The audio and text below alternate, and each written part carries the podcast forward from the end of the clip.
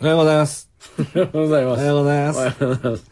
平山夢明先生のラジオの時間です。おはようございます。やややあなたざっくりすぎるから、今日夏彦さん。そんな、ラジオの時間ですなんてば、ラテ欄に書いてないから。あ、そうですかそうですよ。あの、先週、うん自由研究を、ねえ。えーいろいろやるための本を紹介していただきましたが、今日は、日はまたね。読書感想文の、はいよえー手がかり足がかりをですね、前回と同じく、本の偉い人偉い人、はい。えー東えりか様にご紹介していただきましょう。ノンフィクションの紹介サイト本図の、えー副代表の東えりかです。えっと、もうね、最後ですもんね、夏休みね。あと一週間ないですもんないですよ、ね。もう。あと3日4日ですよ。あらあら。もうで、慌てて本も読まなきゃなんない。そう文章も書かなきゃいけない。あららら。もうね大変だ。大体、大体あの、今も多分原稿用紙に書くんでしょうから、引っ張りますよね。他のものよりね。絶対引っ張りますよね。うん大でまあ先に本だけでも読んどこうかななんて思ってる子もいたでしょうけど、うんきっと読んでないですよ。読まないね。大体ね、あの、読んでる子は先に書いてますね。そうで。す。俺なんかね、大体ね、は夏休みのね、中学かなんかな、読書感想文で、夢駅お前これぐらい読んどかないとダメだぞ、つって、親父持ってきたの。カラマーゾフの兄弟だと思ってきやがってさ、そんなもの読書感想文で読む中学生なんかいねえだろって。面白いじゃん。いいや、面白いけど、読まないよねい。や、や、まず、読むんじゃないイワンのバカって最初の一行しか俺覚えてないもんだって。あれを読書感想文には書か僕ない。はね、先生が判断に困るようなものしか選べませんでしたね。はい。中学2年の時は、神村良先生の養成で。いや、素敵ですね。あららら。でもそれでね、コンクールでね、なんか結構本当かよ。勝ち抜いたんだよ。いや、え、あれ何巻もあるんでしょあれ。えっとね、最後はだから、京極さんの頃は最後最終巻出てないですで、から。実はね、僕、その書いた頃ね、まだ1巻かそこしか出てないですよ。うん。あでね、3年の時はね、遠藤周作先生のコリアン緩和でした。あ。でもコリアン緩和は割と。何を、何を選んでるんだが。おいおいって言われ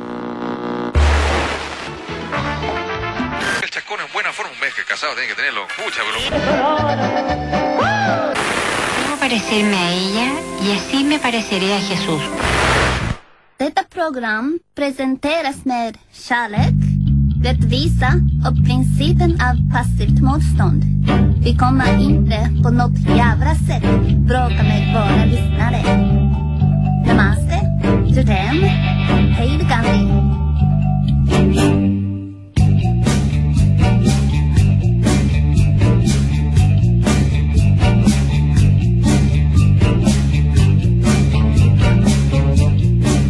でもね、そういうのは、うまく書けるとね、いいまあいいんだよね。うまく書けないとですね、大外しです。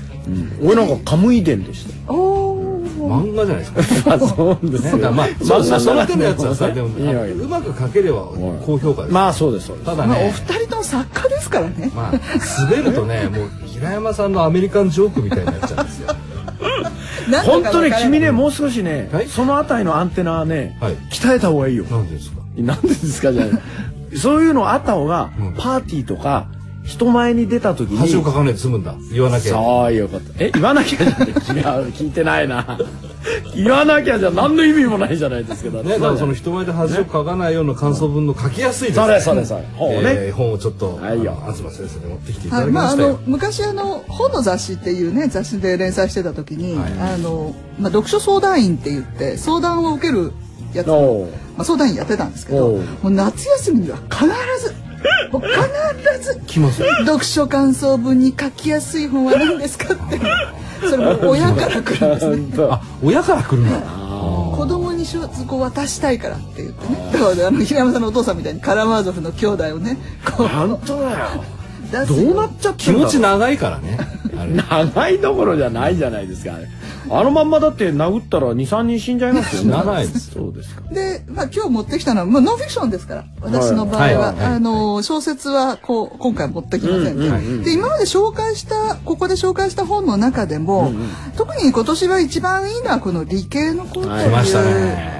本ですね。はい。はいであのこれはもう高校生の科学オリンピック、ん。いわゆるもう自由研究ですよね、ん。自由研究の極論みたいなやつの本ですから、これはですね読めば、まあ、アメリカの高校生が中心ですけども大体中学生でも読んでれば誰かに感情移入ができるなるほど。うん。何人も出てくる。何人も出てくるからね、はいそうですあの貧しい子も出てくれば、すっごいなんかあの大金持ちも出てくればあと難病気になった子とかいるでしょ、うん。でその一人の子に感情移入ができたらそのこと書けばいいんですよ、うん。そうですね。そっか、うん。そのことを書けばいいんだ。そうその子のことを書けばいい。あのーよくね、うんえー小学校中学校ぐらい、まあ、高校になっても、うん。読書感想文と、えー要約を間違えてる子がいるんです、はいはいはあはあはあはあ。らすじを書くんです、はいはいはい。ねうんで良かったですみたいなでまとめるんですよ、あれ小説はねただあらすじなんですよ。ところがねノンフィクション系の本だと、ま、内容をまとめることになるので、ちゃんとした感想文に近づくんですよ。なるほどなるほど。その通り。あそういうことかい、ね、だ僕もこんな研究がしてみたいって最後に付け加えるだけであいけちゃうそうかいそうかい。そうだよ。メインパーソナリティ平山夢明。レギュラーゲスト京極夏彦が送るラジオプログラム東京ガベージコレクション。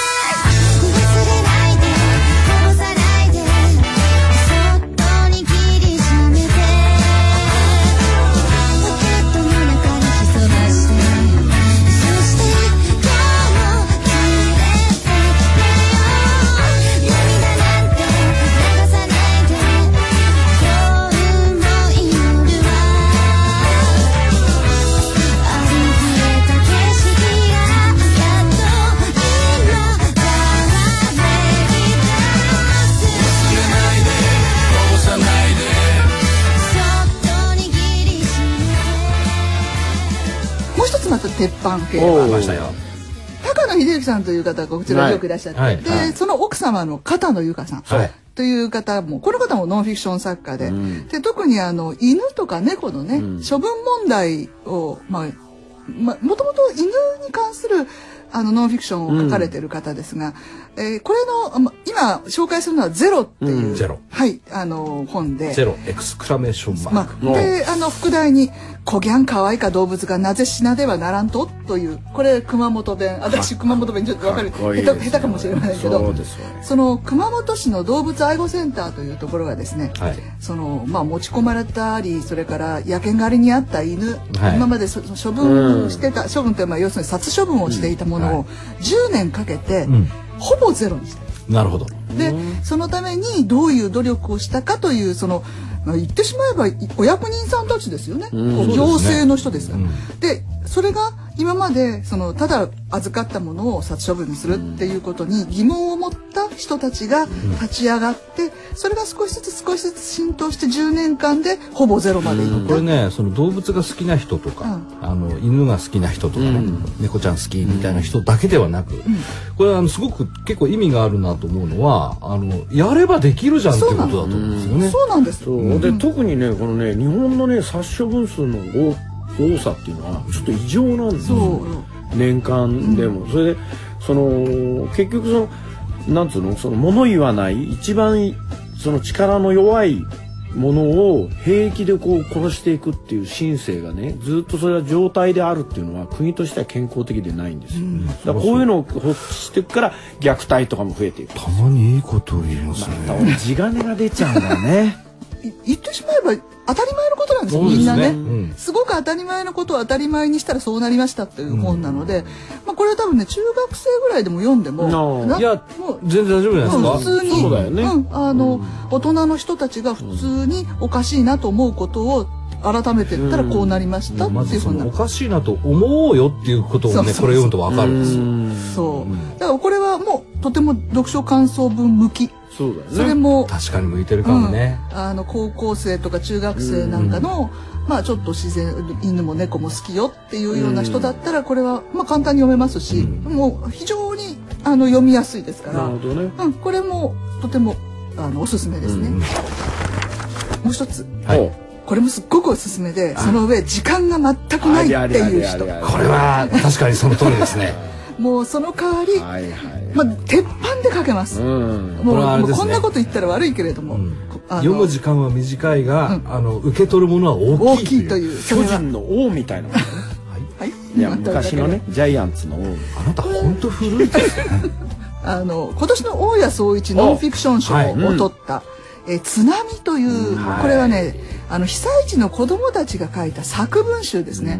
でこれをあの森健さんという方がまとめられてでついこの間その賞授与式が東京でもあったんですけど、それは本当のやつで、宮城県でこの子どもたちを集めて、改めて、ん。えーその賞の授与式があって、でなんかあの文藝春秋はみんなそれぞれにちゃんとあの賞をあげたらしいです。ここに出てくる。皆さん。皆さんに子どもたち全部に。うん。であのーこのまあ森さんがずっと取材して歩いてで子どもたちに文を書かせて、でその文章がそのまま原稿用紙に載ってるんです。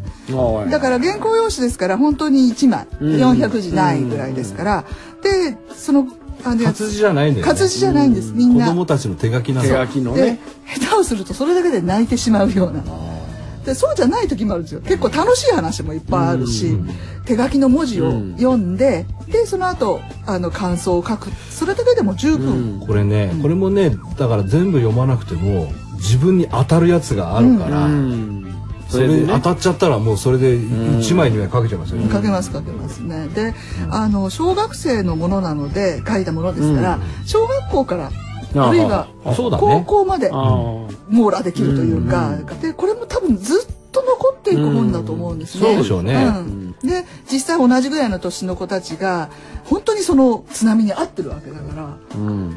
その時自分はどうするかとかね、うん。どういう気持ちになるかそういうことも含めてこの文集まあこれノンフィクション賞に上あの与えたのはすごくいいことだったと私は思ってるんですけど、そうだね。うん。これもまあ今年の本ですから、ぜひ。そうですね。まあただあのこれねあと3日しかないからあはあ。急いで読もうぜなんて言って、今今日紹介されたのを読んで、でもね読書って不思議なもんでね、貯めてゆっくり読まないで急いで読んでもですね一生の宝物になることがある。はいはいはでこうやって切羽詰まってですねこの津波だのゼロだの、買って読んでですね、それが本当に人生を左右するようなことってありますからね。と思いますよ。ありますあります。のね、お値段もね、これ1300円なんですよ。いこの版で。300円でね実はこの内容は濃いですよ。ほん。で何回も読み返せるでしょ内容的にはね。これだけあののインパクトはあるから。で、はい。あと家族みんなでも読めるし、うん。まあお母さんなんて読んだら泣いちゃうよね絶対っていうね。